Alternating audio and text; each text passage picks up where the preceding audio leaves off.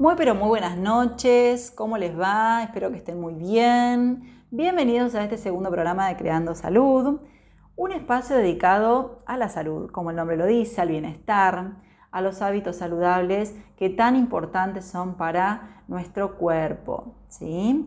Bueno, hoy 8 de marzo quiero saludar en principio a todas ellas. Espero que hayan recibido, eh, seguramente fue así, algún mensajito, algún saludito, llamadito, algún presente. Que bueno, el Día de la Mujer es todos los días, pero siempre hay un día como para resaltar, ¿no? Bueno, y me gustaría compartir una frase con todos ustedes que dice, la mujer no solo merece un día para ser honrada, sino toda una vida para ser amada y respetada. ¿Mm? Una breve frase, pero que tanto dice y acompaña a la reflexión. Bueno, hoy tenemos un programa. Hoy vamos a hacer hincapié en el tema de las emociones. Para eso vamos a charlar con nuestro invitado especial, que es un licenciado en psicología, y vamos a charlar un poquito sobre por qué vamos al psicólogo, qué es lo que nos hace dar ese paso, tomar esa decisión. También nos va a contar ¿Cuál es la función del psicólogo? ¿Cuáles son las diferencias entre emociones y sentimientos? Porque bueno, muchas veces solemos confundirlos, pero no son la misma cosa. Entonces nos va a estar eh, explicando todo eso y mucho más. También nos va a contar sobre un término que cada vez lo escuchamos más, pero por ahí no sabemos bien qué significa, de dónde nace, qué es lo que lo causa cómo se, cómo se trata, que es el tema de los ataques de pánico. Y, bueno, esto que decíamos en el primer programa, ¿no? que ya sabemos que la buena alimentación, que el hacer actividad física, que el, dejar de fumar para los que fuman, el ser moderado con el alcohol son hábitos saludables, pero ¿qué pasa con el tema emocional? Que, que tanto peso tiene en la salud, ¿eh? porque no es una cosita más, es mucho el peso que tiene. Yo puedo comer muy saludable, puedo ser súper activa, hacer un montón de actividad física, puedo evitar el cigarrillo, puedo ser moderada con el alcohol o directamente no tomar, pero si estoy estresada, si estoy manejando mal mis emociones, mi cuerpo va a estar inflamado. Y recuerden que la inflamación sostenida en el tiempo, lo que se llama inflamación crónica, predispone a un montón de enfermedades. Entonces, es muy importante ver cómo manejamos estas emociones, ¿sí? Entonces, todo eso vamos a estar charlando hoy aquí en Creando Salud. Bueno, y me gustaría saber si pudieron hacer algún cambio, implementar algo de los tips que fuimos viendo en el programa anterior. Por ahí, bueno, algunos eh, se han puesto en acción, quizás algunos todavía no, algunos les lleva un poquito más de tiempo. Pero creo que el primer paso es darse cuenta. Bueno, a ver, yo ya me di cuenta que esto lo tengo que cambiar, lo tengo que mejorar. Ese es el primer paso. Después está bueno ver qué hago con eso, ¿no? Porque ya la info la van teniendo. Entonces, ¿cuál puede ser el próximo pasito? Porque acuerden que, acuérdense que es importante esto de dar pasos y no saltos. Ir de a poco. Pero es importante que vayamos haciendo estos cambios por una cuestión de salud, porque somos, como dice el nombre del programa, los creadores de nuestra salud. Hay cosas que, bueno, uno las puede manejar como es la genética, por ejemplo, o como es la edad, pero hay muchas cosas en las que sí podemos hacer hincapié. Bueno, toma tu cuadernito, tu lapicera, lo que necesites para hacer las anotaciones que consideres. Vamos a ir a una breve pausa escuchamos buena música y enseguida regresamos con Creando Salud. Te espero. Bueno, acá estamos de regreso. Esto es Creando Salud y tal como les había prometido, vamos a estar hablando un poco de psicología. Hoy el tema es ese, que tan importante es. Está con nosotros el psicólogo Raúl Balestra. Buenas noches, Raúl, ¿cómo estás? Buenas noches, Silvana, ¿cómo estás? Muchas gracias por darme esta oportunidad de estar acá compartiendo este espacio con vos ¿eh? y poder hablar un poquito de todo lo que pensamos que nos puede ayudar a, vivir la vida de una manera más plena, ¿sí? Bueno, gracias a vos por, tu tiempo y, por tu aporte tan, tan bueno. Bueno, contanos un poquito por qué vamos al psicólogo. Bueno, mira, primero por, el aporte. Este, el aporte creo que es muy subjetivo. Eh, uno como siempre me digo, uno, le da la importancia que uno siente, que uno, le, que uno lo, ve o que uno lo, lo significa. En realidad este, varía mucho según la persona. ¿sí? Yo voy a dar lo mejor que pueda, pero después cada oyente verá qué aporte le puedo dar.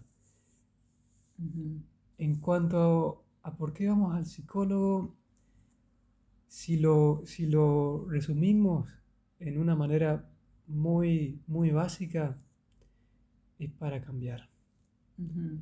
Es para generar un cambio que nos ayude a resolver aquello que estamos teniendo dificultad de procesar. Eso es básicamente el por qué vamos al psicólogo. Cada persona en su momento tendrá una, una situación que estará atravesando, algo que querrá resolver, pero en sí es el cambio. Es la, el ir al psicólogo es ir a un catalizador de cambio. Sí, después hay que estar predispuesto a hacer esos cambios, ¿no? Porque el psicólogo, ustedes dan herramientas, pero después queda en cada uno ver qué hago con esas herramientas, qué, hacer, ¿no? Y siempre se va a generar una resistencia al cambio, ¿sí? Porque salir de la comodidad en la cual estamos eh, envueltos es salir de una zona de confort, una zona de seguridad. Por más que la persona vaya a buscar un cambio, eh, naturalmente va a sentir miedo. ¿sí? porque se va a enfrentar a lo desconocido. El cambio siempre trae lo desconocido. Por, eso, es que muchas veces nos quedamos en la zona de, confort, por ahí sin darnos cuenta, ¿no? Sí, y lamentablemente es algo que mm, no, ayuda a la salud o a, la plenitud quedarse en la zona de confort, porque nos limita, ¿sí? Nos limita y hace que nuestra visión de la realidad se, quede en, eso que solamente estamos viendo, ¿sí? No, podemos concebir o ver más allá de la zona en la cual nos estamos moviendo. Te voy a explicar de una manera muy, este, tal vez, eh, figurativa o subjetiva, el hecho de la misma personalidad de cada uno, o el hecho de la misma palabra de la cual viene la, este, palabra personalidad, viene de el griego, que es personare, sonar a través de. En la antigua Grecia el teatro se hacía con máscaras. Esas máscaras tenían como una especie de cono dentro para que se expanda la voz del actor y pueda llegar al, al público. Entonces, esas máscaras eran las que se utilizaban para generar la, la, identidad del personaje y transmitían la voz de la persona, del actor. Entonces, sonar a través de esas máscaras. ¿Qué es lo que hacía esa máscara? Le daba la identidad, pero al mismo tiempo, como nuestra personalidad nos da una identidad, nos dice quién somos, nos genera esa seguridad, también nos limita en la visión que tenemos, como las máscaras de, esa antigua Grecia solamente podías ver a través de los orificios, nosotros como personas solamente podemos ver a través de los orificios de nuestra personalidad, pero se nos escapa un montón de cosas que no vemos y para hacerlo tenemos que salir de la zona de confort. Bien. Bárbaro, súper claro. Gracias. Bueno, y contanos un poquito cuál es la función del psicólogo. Bien, la función del psicólogo en sí es, este, como sabemos, propiciar, propiciar esa, ese espacio seguro para poder generar un cambio. Pero como todo profesional de la salud, y yendo al resumen más básico que tenemos de cualquier profesional de la salud, la función del psicólogo es hacerse inservible a sí mismo. ¿Sí? Es generar en la otra persona la capacidad a través de las herramientas para que esa persona sea su propio psicólogo, sea su propio agente de cambio y que no nos necesite más. ¿sí? No, el psicólogo, lamentablemente, que genera una dependencia, en sí no estarías cumpliendo su función. Es cierto que hay, este, por supuesto que hay patologías que em, más allá de buscar generar un cambio, necesitan un soporte, necesitan una constante ayuda, ¿sí? Para poder estar contenidos pero no son las más. La mayoría de las personas van a generar un cambio y la mayor parte o la función más básica del psicólogo es hacerse innecesario a sí mismo. Claro, sí, es como que brindan una guía, brindan herramientas y después, bueno, la persona, la idea es que aplique esas herramientas. Exactamente, el psicólogo es un técnico, es un técnico más que usa su conocimiento, usa su empatía, que es la herramienta más fuerte que tiene el psicólogo. Contanos un poquito qué es la empatía, que seguramente muchos no saben. Bueno, la empatía es de la manera de emular las emociones del otro en uno mismo para poder entenderlo más, para poder ponerse en su lugar y poder ayudarlo a través de esas emociones. Es utilizar las neuronas de espejos que tenemos, desarrollarlas bien y poder conectarse con el otro a un nivel emocional y a través de ese nivel emocional, de esa conexión, empezar a brindar herramientas, empezar a generar un cambio. Perfecto, sí, ponerse en los zapatos del otro. Básicamente, y dicho rápido, ponerse en los zapatos del otro. Perfecto, Raúl, súper claro. Así que buenísimo. Y bueno, vayan anotando. Ahí estarán tomando nota. Así que vamos a ir a, una breve pausa, vamos a escuchar buena música y enseguida regresamos con más temas de psicología. Quédense ahí, que es súper, súper interesante lo que viene. Los esperamos. Bueno, bienvenidos a este tercer bloque de Creando Salud y vamos a seguir charlando con el invitado del día de hoy, el psicólogo Raúl Balestra, que ahora vamos a hablar un poquito sobre qué son las emociones, Raúl. Hola nuevamente, Silvana. Y mira, las emociones son fenómenos psicofísicos que se activan por estímulos externos. Em, mayormente se producen para superar algo que el organismo considera como un desafío o un peligro. Por lo que, a pesar de que cada emoción tiene una función distinta, la función básica de las emociones podríamos decir que son eh, adaptativas, motivacionales y comunicativas sociales. Em, sabemos que las emociones básicas son eh, la alegría, el miedo, el asco, el enojo, la sorpresa. Y a partir de eso, bueno, están los sentimientos nacen de las emociones básicas, ¿sí?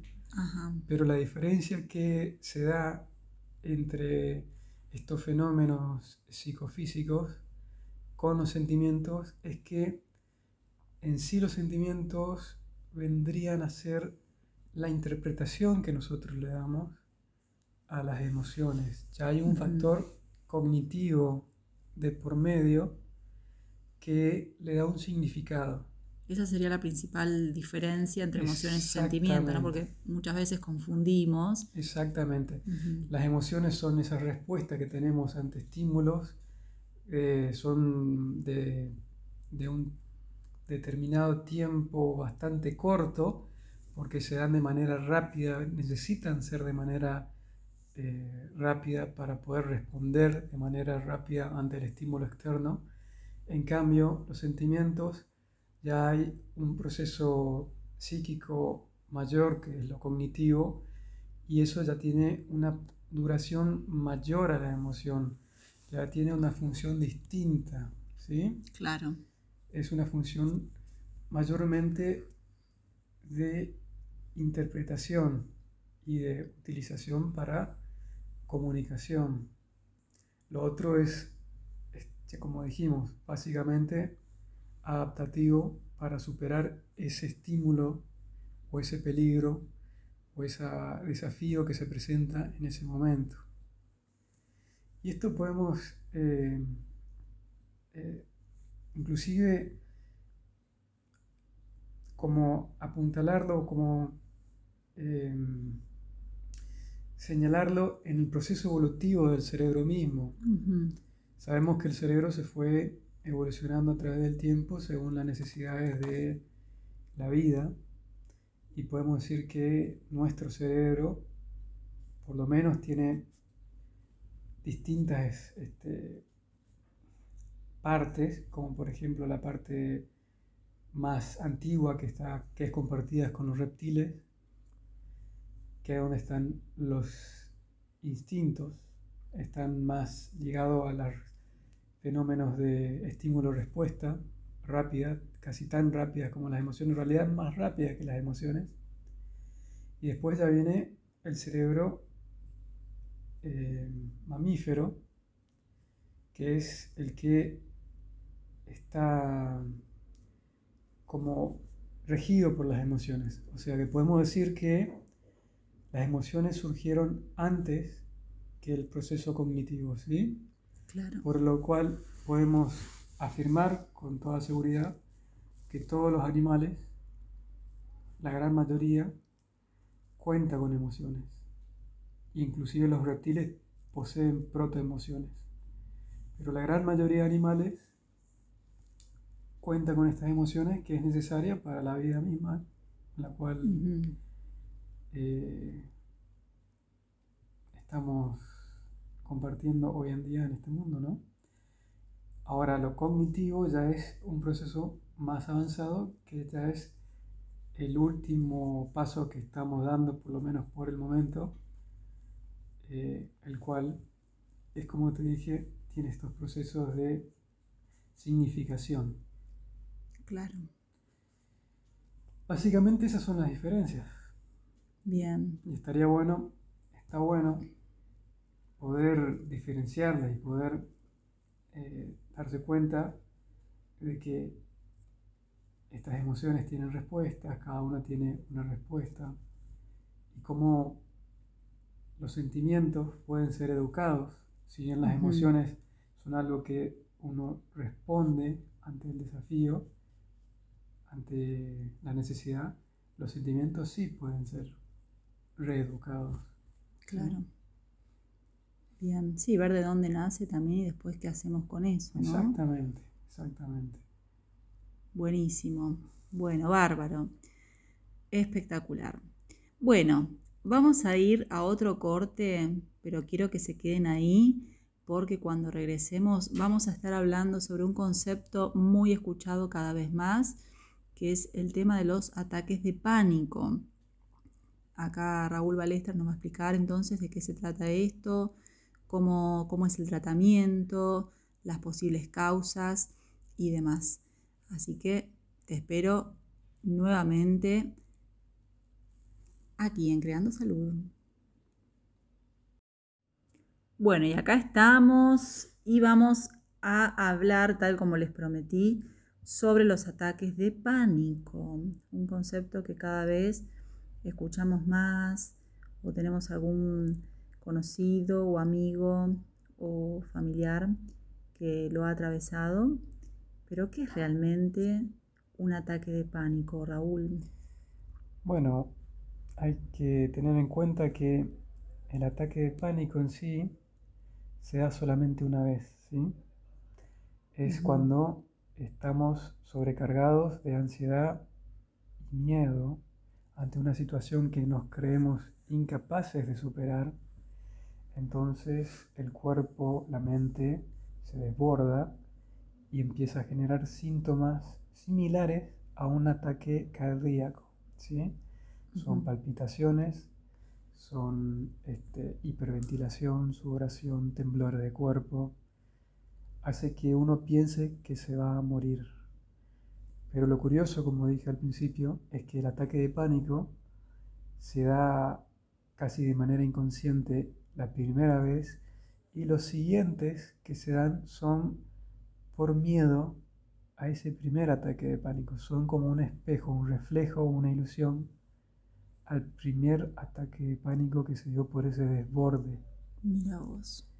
Todos sabemos que ese desborde eh, se da por la sobreestimulación que hoy en día nos encontramos este, como sometidos, Nosotros, nuestro organismo, eh, o podemos decir nuestra capacidad de procesar esta, la información, no va de la mano con la sociedad o con la tecnología, tiene un proceso evolutivo mucho más lento, podríamos decir que estamos miles de años atrasados en ese sentido, biológicamente, para poder procesar tanta estímulos externos, tanta información, eh, que bueno, pasa esto, pasa esto que te mencioné, más por supuesto el hecho de no creernos capaces, ¿sí? Claro.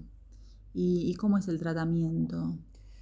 El tratamiento básicamente reside en identificar cuáles son esos estímulos que generan sobrecarga, ver a qué, a qué significado están sujetos, qué es lo que la persona piensa que no es capaz de superar, ver por qué piensa que no es capaz de superar, y empezar a generar una maestría, o sea, un empoderamiento, para que esa persona se vea a sí mismo eh, en una vía posible de superar aquello que le proporciona tanta angustia, tanta ansiedad y miedo. Sí, reforzar lo que es la autoconfianza, la autoestima. Exactamente, la autoconfianza, la maestría, el empoderamiento, la capacidad.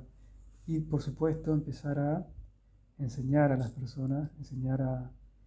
No, no solamente está bueno esto para una persona que sufre de ataque de pánico o ansiedad, sino para todas las personas, em, al restarle importancia a las cosas, darle em, la importancia de vida a las situaciones y a las cosas y darte cuenta que si nos ponemos a, a pensar realmente, nada absolutamente nada tiene básicamente mucho, mucho sentido o importancia, ¿sí? Y hablando de ansiedades, ¿querés contarnos qué es la ansiedad? Bien, la ansiedad, eh, como dijimos eh, anteriormente, viene del miedo y es eh, un proceso una, o un mecanismo de defensa natural que tenemos que nos ayuda a planificar ante un posible peligro, un posible, eh, sí, peligro futuro que nos pueda pasar. ¿sí? Claro. Eh, es muy adaptativa, es necesaria. Pasa que una vez que la ansiedad se desborda, pasa a ser desadaptativa y pasa a generar malestar y, por supuesto, este, puede desarrollar una patología. Claro, pero sí es, eh, es muy común.